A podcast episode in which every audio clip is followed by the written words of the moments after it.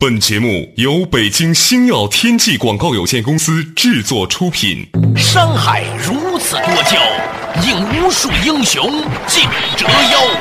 数风流人物，还看我是梁东。大家好，我是吴伯凡。两个男人孕育五年，梁东、吴伯凡帮你坐着打通经济生活任督二脉，东吴相对论。好戏马上开场。坐着打通经济生活任督二脉，大家好，欢迎收听东吴相对论，我是梁东，对面依然是二十一世纪商业评论主编吴伯凡，伯凡你好，大家好。呃，这两天呢，我参加了一个很有趣的会，跟你分享一下。嗯，我有个朋友呢，做了一家公司，最近呢融了一笔很大的钱，于是有机会呢做一些有意思的事儿。什么事儿呢？他们请了一个全世界最著名的设计公司，帮他们设计一款互联网应用产品。呃，这家公司呢，咱们不能做广告哈。据说呢，乔布斯在他的自传里面说，他给别人说，说如果你就想设计一个手机的话，你就不要自己再设计了。你想个概念之后呢，就扔给那一家设计公司。嗯，那一家设计公司呢，会把一切都给搞定的。他们帮苹果设计了很多东西。然后呢，他们就讲了一个特别有意思的案例，嗯，讲到了新西兰航空，说那个新西兰航空呢，一直以来的亏损的很厉害。然后这家公司就做了一个调查，发现呢，新西兰航空的客户呢，绝大部分都是国际客户，都是新西兰以外的人飞到新西兰，基本上就是个国际航空。对，就像香港的港龙，他不可能说从九龙飞到 港岛。新西兰航空呢，还有一个特点。它的商务旅客并不多，嗯，完了是一个买经济舱休闲旅游的一个地休闲旅游，而且呢还有一个特点，全家人来的很多，就是经常是五六个人、三五个人一起来，所以呢他们就做了一个很有趣的设计和改动，嗯，第一呢，他们把这个经济舱的这个座位的这个扶手啊，可以升到后面去，就不注意硌着。然后呢，把那个屁股垫儿，那个屁股垫儿都是凹形的嘛，你要是躺下来很不舒服，给垫平了。嗯。第三呢，让每一个经济舱的那个位置下面呢也有一个腿儿。如果你买了三个座位的话呢，你把凳子靠背全部扶起来之后呢，再把那个腿儿扶起来之后呢，就形成了一个床。嗯。换句话来说呢，就一家人呢可以轮流睡觉了。嗯。你比如你从中国飞到新西兰十几个小时，就很舒服了。就因为这么一个设计，如果有人买了三个票的话呢？他就很可能就会睡着就睡到新西兰了，这比那种超级豪华头等舱还要躺得平，你知道吧？于是新西兰航空呢，就因为这个设计呢，变成一个很赚钱的航空公司。嗯，当我这个朋友告诉我说，他们请到了这家设计公司，然后给他们分享这个个案的时候，就觉得很兴奋。嗯，为什么呢？原来设计是真正可以产生利润的。啊，这家公司我也听说过啊，很厉害，很厉害，专门有介绍他的书。嗯啊，我感到诧异的是，他在消费电子的这个设计上头很在行，他竟然是在飞机上的这种设计也很在行。这里头就可能有一个问题，就是。体验它应该是相通的，就是对不同的产品的体验是相通的。我们通常说设计手机，那跟设计飞机上的那个座位，那完全是两码事嘛。嗯，但这里头设计之魂是什么东西？嗯，就是它能超越各种不同的，看上去千差万别的产品。的背后的那个东西，基础应用啊，基础的逻辑是什么？嗯，有幸呢，我以前呢在百度工作过一段时间，管过一个用户体验部哈。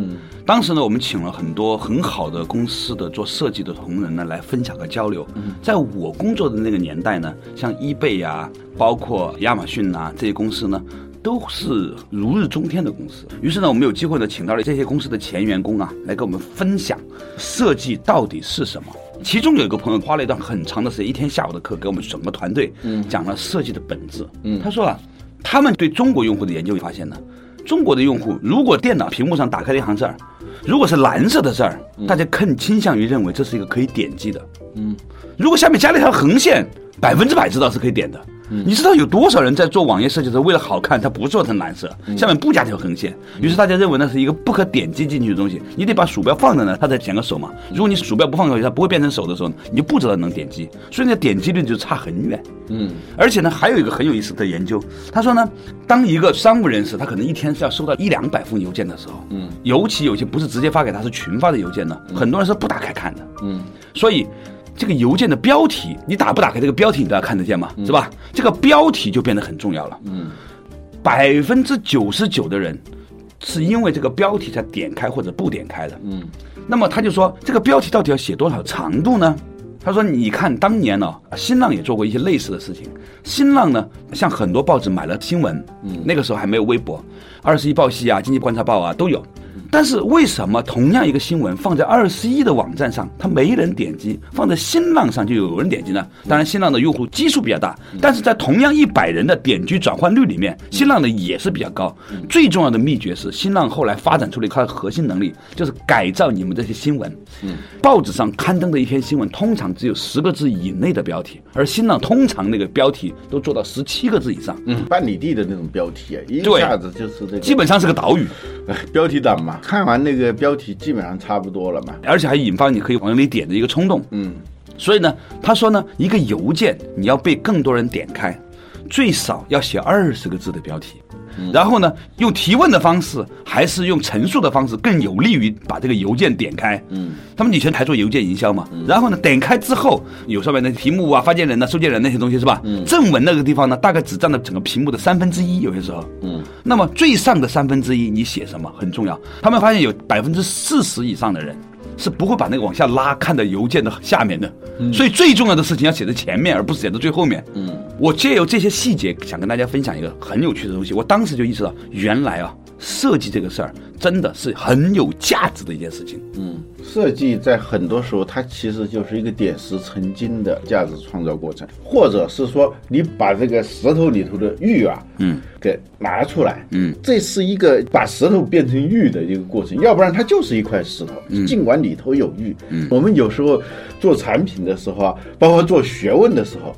都不太注意这个东西，就自己相信里头有一块玉，就觉得那个玉就在那儿了，其实根本不在那儿。嗯，设计它往往是在跟人性的弱点打交道，比如说懒惰，嗯哼，比如说那个好色、轻浮、轻浮、好色啊，啊，对，其实也差不多，反正都是都是 都是负面的那些东西。对，哪怕是最有修养的人，嗯，身上都潜藏着那种人性的弱点。嗯，第一，你要识别这个弱点；第二，你要用你的特定的手段去迎合他的那种弱点。你是改变不了他的弱点的，他天生就在那儿。你就是利用这个弱点来实现你的目的。对 啊，我昨天在一个手机移动互联网人士的一个聚会上面见到了一个人，这个人呢是小米的总经理，叫做黎万强啊，黎哥啊，万强哥，他跟我讲呢，我怎么把小米二送给了江南春的。我就一句话就打动他了。我说是什么？我还很好奇哈。他说：“你知道吗？我们是有一个小小的功能，你每年到春节的时候，你要群发短信。嗯，但是最好前面那个，比如说这位哥，就是特定为你的博凡兄啊。对，本来是内容是可以群发写的对。啊，但是给每一个人呈现的都是专为您手工打造的短信。啊，对对对对对对。啊。但是呢，你每一条短信前面改一个字呢，也挺麻烦的。对啊。所以呢，他说他们就有一个设计，能够呢，在你群发五十条短信出去之前呃，把这个名字全部给改了，根据你的电话号码本里面的那个，比如说吴博凡，我就是吴老师，我就可以设计老师，我可以把所有人都叫老师，对吧？嗯啊，吴老师、郭老师、高老师，或者什么种啊，什么什么种哈哎啊，什么美女，什么帅哥，诸如此类。然后呢，这样就发出去了。诶，我觉得这个东西就是一个好的设计，一个好的产品啊，它一定站在很多人性的弱点上面去进行思考，就专门迎合你的这个。懒惰，当然了。后来他说，那个人其实不是江南春呐、啊，我要澄清一下，那个人不是江南春。稍事休息一下，马上继续回来。东湖相对论。新西兰航空是如何通过改变座椅的设计而实现扭亏为盈的？为什么说人的各种体验都是相通的？什么是设计的本质？新闻和邮件标题的长短为什么对点击量的多少至关重要？设计为什么应该迎合人性的弱点？欢迎收听《东吴相对论》，本期话题：设计的本质。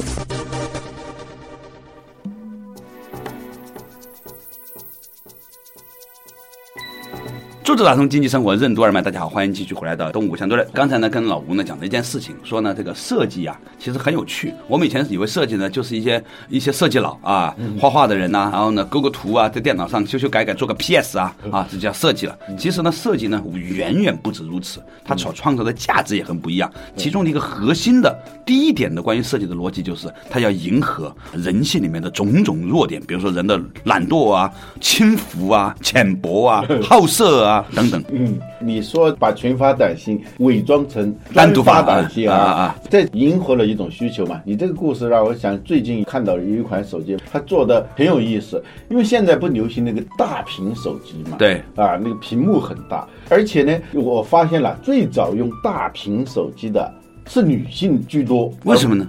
我也不知道，现在当然男性也开始用。女性在打电话的时候，对他们来说啊，大屏手机一个很要命的东西，嗯，就是都化妆了嘛，啊啊。化妆这么一一听电话的话，它这个大面积跟那个脱粉嘛，对对，一个是这个屏幕很容易脏啊很难看，像刚刚在面粉堆里拿出来一样。对对，同时呢，好不容易化完妆，左边的还正常人呃，右边的那个已经斑驳陆离了啊。这是一个很真实的赛状啊。啊，还有一个就辐射啊，也很成问题，很多人很讲究，就是打电话时候辐射啊让很多人很恐惧啊，长期打会长什么脑瘤啊什么的，很可怕的事情啊。据说是这个辐射导致失眠啊什么，那美女们一听失眠，她们都害怕，而失眠总是跟毁容连在一起，而且现在要让一个女人毁容，只要做一件事情，把她的妆卸掉就可以了。哎，我顺便跟你讲一个，就有一回我跟一个美女约好了啊这美女平时你在电视上看是很漂亮的啊，你还是电视上的可以出现的啊。然后我就跟她约好了，就去了。我就发现她没来，我已经迟到了啊。嗯但是发现那里头有一个女性啊，很面熟。嗯 但是我也想不起来他是谁。在盯着他的看的时候，他跟我打招呼了啊，当然声音容易辨别嘛。哦，原来他就是那个谁。他就是他啊。呃，因为那天比较早，是早晨，嗯，他没怎么化妆那天，嗯，我完全认不出来。有一天我老婆化完妆之后，我都没认出来，不，因为平时看到都是他化过妆的嘛。画皮嘛。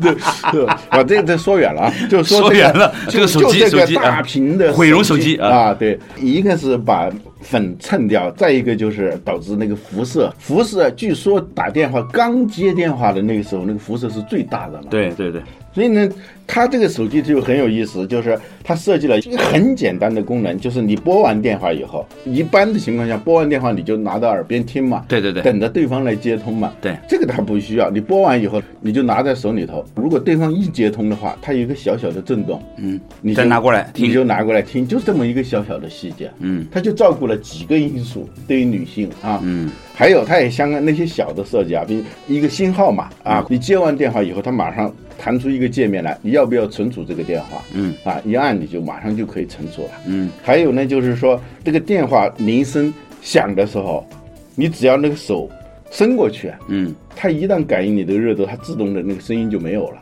嗯。因为有时候你开会的时候很很尴尬嘛，有时候那个一直在那响，嗯。你手一伸过去，那声音就没有了。嗯。那就种种这种小的设计，使得这款手机呢，它也既不是苹果的，也不是三星的，嗯，但是呢，最近我听说卖的很好，就是那么一个小小的对人性的弱点或那种隐性需求的那种小小的关怀，就能成为它的一个卖点。据说这些东西都成为专利啊。当年呢，在上一波山寨机热门的时候啊，其实很多针对中国消费者特殊的设计的功能呢，在那个时候是被呈现出来的。只不过后来由于种种原因，这个山寨机这些没有进化下来，而可惜啊。比如说那个时候有一些手机呢，可以专门屏蔽某一些电话啊，平常可以接，回到家老婆在身边的时候，这个电话就接不进来的了啊。它可以设计一个键，或者呢可以直接转到一个邮箱里面，你平常老婆看也看不见啊，诸如此类。再比如呢，还有一些手机呢。声音很大，就是那种震天响，专门给老年人的，就是有些保安呐、有些人他平常也看不了电视，也上不了网，在小区门口的，但是他也有文娱需求，是吧？啊，放的那个声音很大，而且带立体声的，冰冰嘣嘣的。对有些手机呢，直接是透过这个天线收电视信号的，诸如此类。所以呢，我觉得说。这个时候呢，你会发现说设计其实可以体现出很多东西，但是我们今天的话题呢，还是要回到原点上来，就是设计它的后面的本质的逻辑是什么？嗯，用我们现在流行的话说，就如何让设计更人性化，更能拨动人的心弦。要命的是，好多手机、很多产品啊，它基本功能都有，但是没有哪一个东西能拨动用户的心弦。就像跟领导汇报的时候也是这样的，嗯，你一定要注意你汇报的哪些点是能够拨动他心弦的，嗯。要不然你这样说的时候，他注意力是极其不集中的，他想的事情太多了，嗯，因为他平时要考虑的事情太多，他的心弦的那个强度啊，嗯，他比较不太容易波动啊。如何用某个价值点来打动他，这个好多设计里头就没有注意到这一点。嗯，就像我们以前高考的时候答什么政治题啊，答历史题啊，就那种不是选择题的时候，你要得高分的话，必须要的那几个点是要有的。阅卷的人他要在下面打红线的，这些点到了。给一分儿，给你分没有就没有分儿。我们产品里头就是能够可圈可点的那种真正打动心弦的东西，如果没有的话，那你的产品技术怎么样啊？你的整个外形怎么样都是不管用的。我跟你讲一个很有意思的细节。嗯，有一次一家专门做用户研究的公司啊，嗯，他是帮一个安全套公司在做的。然后呢，他做了一件很有意思的一些研究。他说他发现，比如说在 Seven Eleven 里面啊。为什么 Seven Eleven 要把这个橡胶制品跟口香糖放在收银台最方便的地方？第一，是因为这两个产品呢都是毛利率极高的产品。嗯。第二，他们研究很多人，比如在深夜匆忙冲进了 Seven Eleven 的时候呢，啊，买了一些东西，然后呢，在最后收银的最后一秒钟，都快把钱都算完的时候呢，他会迅速的从这个收银台前面拿一盒。或者口香糖，或者或者别的橡胶制品，就扔到那个里面，把这个也算上，然后呢，迅速的消失在这个门口。呃，它是这样的，其实这里头也有一个人性的弱点，就是说这是间谍们最早发现的。嗯，就是跟人沟通的时候啊，最重要的事情一定不能开头说。对，开头说你就容易暴露。对对对对对，他一定是闲扯，说几件其他的事情，到了最后好像顺便提起来了。哦，想起来了，还有一个什么什么事儿。呃，类似这样，对对，其实就是那个事儿，铺垫半天就会这事儿了，对对。买这种产品也往往是这样，而且他们说他们做消费者心理研究啊，比如你在 seven eleven 排队的时候，是吧？如果你一进去你就拿着这个东西了，他有些时候要等着排队买单的嘛，你一直拿着那个东西会很尴尬。对，所以呢，他们就说，其实这个东西放在那个地方和放在别的地方，对于消费者的便捷性和他的内心的种种种种。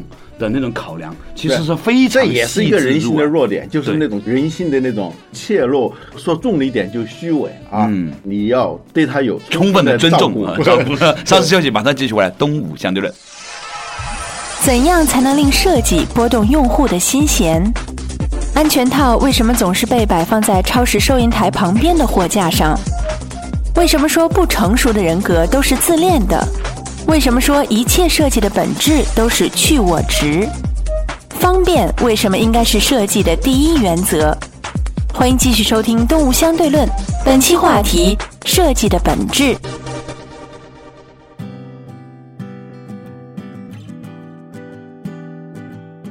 坐着打通经济生活任督二脉，大家好，欢迎收听东吴相对论，我是梁东，对面依然是二十一世纪商业评论主编吴伯凡，伯凡你好，大家好。刚才呢，我们讲到了一个话题，就是设计是如何要照顾到人性的种种弱点。除了产品设计之外，产品的销售也是有设计的，每个环节都有设计。比如说刚才举到的那个例子啊，有些橡胶制品是吧？你要放在 Seven Eleven 的收银台前面，让消费者呢在买完一堆若无其事的水呀、扑克啊、面啊什么的，在收银的最后一秒钟顺便拿起来，买完单就是好，好像顺便，然后呢。迅速可以消失在人群当中啊！对对，这是一种。然后呢，这是来自于一个调查公司，他们给我做的数据和分析。他说，除了这个以外，还有个很有趣的现象。嗯，他们发现呢，有一些酒店呢，为了防止种种疾病呢，会在酒店的那个洗手旁旁边呢。放一个这样的橡胶制品啊，但是呢很讨厌。第二天早上呢，在消费者买单的时候啊，人家会说：“哎，先生，您昨晚上呢啤酒喝了多少杯？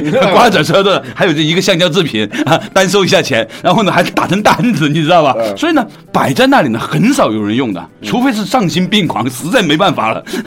他说：“其实很简单，你就把它变成一个标配，然后整个打到房费里面去，你爱用不用，反正我给你收了。然后呢，放在抽屉里面，这样的话呢，所有人呢都会觉得很舒服，很方。”便，所以他就不知道为什么这些酒店就刻意要这样放。他们是一个专业的为这个品牌做调查的公司，嗯，他们呢发现，在这个使用过程当中，有许许多多的细节，其实是可以提高销量，可以照顾到人性的种种缺点的，嗯，而。我们在营销过程当中是对他们缺乏照顾的，对，嗯，还有呢，就是相反的，过度照顾也成问题的，嗯，就我们好多时候己所欲施于人嘛，嗯，就我们认为好的事情啊，就一定要帮别人去做。啊。一厢情愿的，往往是拍马屁拍到马腿上了，是吧？嗯嗯。往往事与愿违。我住过一个酒店是这样的，他本来人性化很好。你要去，你先要预定那酒店的时候，你必须要把那个身份证的复印件传过去。我刚开始不知道是什么意思，后来我才知道他为什么让我传过去。我车一停在那个酒店门口的时候，马上保安就过来给我提那个箱子啊。啊，吴先生好。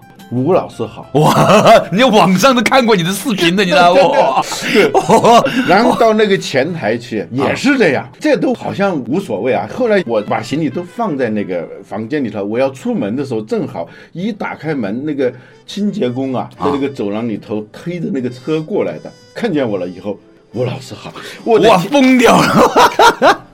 你第二天交房子的时候啊，不把被子叠整齐，你都不好意思走。人家这你吴老师，你看吴老师也就这样，睡完的床就那么乱啊，到处烟头诸如此类，呀，全部抹干净，给它全部收拾干净，把马桶洗干净再走。他他营造的是很好的啊，一进去到那个电梯口啊你一刷那个卡，你都不用记你那个房间号的啊，你一刷那个卡，电梯就自动就把你送到那一层，打开电梯就有那个指示灯，就那个箭头啊就在亮，你就跟着那个箭头走啊，就走到你房间门口走，到亮灯的那个房间就是你的房间，好像是很人性化的啊，但是太人性化了，你知道吗？就搞得你完全处于透明的状态的时候，对于好多人有隐私的那种偏好的人，那真的太可怕了，不敢去住那个酒店去了。对呀、过度迎合了以后，会顾此失彼啊。啊，嗯你都不好意思以后从这个酒店拿拖鞋走了，就是明明是俩拖鞋一个人睡，留一双在这用过的，还有一双不见了，我。以后登记吴老师喜欢拿拖鞋走，你惨了吧？你就给你留一双拖鞋啊。这个其实本质上来说不是个好设计，它没有充分考虑到人性里面需要隐私的这么个东西。对。真正好的地方，比如说我有个朋友，他是一个公众人物哈，嗯他跟我说他喜欢去一家诊所去看病。嗯，之所以他喜欢去那个诊所的原因是，他去到那个诊所，所有的服务员好像都不认识他一样。若无其事啊。其实谁都知道他是谁，你知道吧？对。但是呢，在那个场合，你就不要上去签名了。嗯有些很不懂事的人，你给我签个名吧，我疯掉了，你知道吧？人家去看病哎，你知道看什么病吗？万一是什么病呢？对对对呀、对，当然，像我们这样普通人是理解不了这种公众人物的难处的啊。你现在已经是公众人物了，吴老师，你知道吗 你以为你不是，你已经是了。吃饭的时候，我发现安排会务的人啊，特别不懂得人性化设计。对，有时候啊，他把某个公众人物就啊安排在一个桌子上，他是公众人物，其他人都不是。其他是非公众人物。那个时候，无论是对他和对我们来说，都是很尴尬的一件事情。他呢，端着，端着没办法嘛，人家不想端着也得端着啊。对啊或者他是等着你，哎呀，你是张艺谋啊，签签名，你是谁谁谁谁，我们也不可能这样，是吧？我们虽然是小人物，但也不会拿着本找他签名去，但除非是支票。除非账单。但他呢，他又不可能说屈身下就，我给你签个名吧。所以那一顿饭呢，吃的就非常的难受。对他也难受，我们而且他的难受会有一种气场和波传出来，对对对，他呢原来的设计就是他把这些明星们分布在各桌里头，以为是对大家的一个照顾，一个福利啊，这结果是搞得对双方都是一个伤害。有些时候就是你一厢情愿的去做设计的时候，你往往就触犯了一个你说对了，老吴。嗯，你刚才讲的一厢情愿这个事情，其实一切的设计本质就是去我执。嗯去掉设计者你的一厢情愿，嗯你站在使用者的角度，而且呢，很有意思的地方在哪呢？你给使用者提供的所有东西以方便为第一原则。对，有一个很著名的例子，就是保洁公司的数亿节静电除尘拖把。这个拖把呢，其实很简单，无非就是一个棍子，啊，然后有一块板，上面就可以把什么毛巾啊什么就夹在上面，夹在上头，完了之后就很容易的取下来，就去把那个毛巾就洗掉。这我们今天觉得是一个很平常的产品啦，但是长期以来没有这样的拖把。对家庭主妇来说，拖地是一件非常非常麻烦的事，不是拖地本身，而是洗拖把。对洗拖把。保洁公司呢，为了研制出一款主妇们都喜欢的拖把，跟踪进行客户调查，它经过几百个小时的这种录像，看他如何使用这个拖把的。他们就在看的时候，首先注意到的就是主妇们拖完地以后，有人在那个浴缸里头洗那个拖把。那没有办法，因为完回来，老公就在浴缸里面洗澡啊！你跟拖把在一起洗哦，那个拖把很不好洗嘛。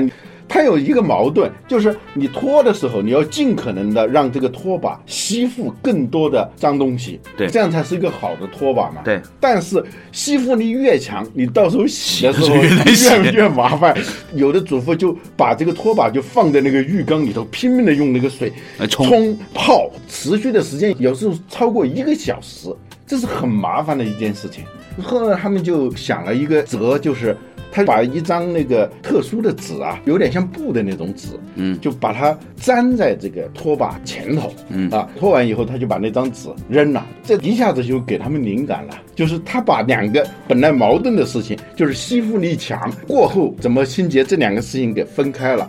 他们就重新设计，设计以后，他们就觉得放一个像布或者纸的东西，把它拆解的这么一个拖把。但是刚开始弄出来以后，做调查的时候，大家都不喜欢，原因是大家认为这个东西这不是拖把，不是拖把，而且觉得这样会拖不干净啊啊。后来他们经过反复的改造以后，呃，就让他们去使用，使用以后，这也是最方便的。就这么一个小小的改进的话，第一年的销售额就是四点三亿美金。所以设计一定不能从自己的角度，从你的技术的原理，按照你生产者的、设计者的逻辑去规范消费者的行为，嗯嗯，这就是刚才反复提到的去我执，嗯，去自我为中心，不要以你的标准为标准，一切以使用者为标准。嗯，你说的是我执啊，这是佛教的概念了。嗯。其实通常的说法就是去自恋。嗯，就你做人和做事啊，都要去自恋。你发现好多人格不成熟的人都有个特点，嗯，自恋。嗯，就我们有时候到外头去那种聚会啊，我最怕的是有一种人，嗯，他不停的在讲跟他相关的事情，讲他自己，他绕来绕去，你的任何一句话，他好像在关注你，其实只是做一个抓手，然后就绕到他的话题上去。啊，拉洛斯福克说，女人们在一起聊天之所以从不厌倦，是因为他们假借同一个话题在说他们自己嘛。啊，那女性有这个特点啊，我觉得可以原谅。对啊，男性如果有这个特点的话，沟通啊很难受。这样的人如果去做设计师的话，那很要命。所以在最后的时候，跟大家分享一个我的观察。嗯，但凡一个人递张名片上来，那个名片上的这个字儿啊，很小很小，而且颜色还很浅，显得好像很淡雅的样子，我就心生讨厌。嗯，因为呢，这一看就是做给自己看的名片，他以为别人都看得清楚，其实大部分这些字儿根本看不清楚。嗯啊，还有一件事情很有趣，曾经呢有个人告诉我说，一个著名的汽车品牌，嗯他们的设计师做了一款很独特的字体啊。可以呢，呈现出他们独特的这个汽车品牌。嗯结果这个字体呢，在所有的经销商和广告客户那里呢是没有这个字体的，所以呢，每次都打不出来。所以后来没办法。所以呢，我觉得说还是那句话，去我执的本质就是不要那么自恋。你不是什么人，这个世界上比你有趣的人多了去了。好了，感谢大家收听今天的《动物相对论》，下一期同一时间再见。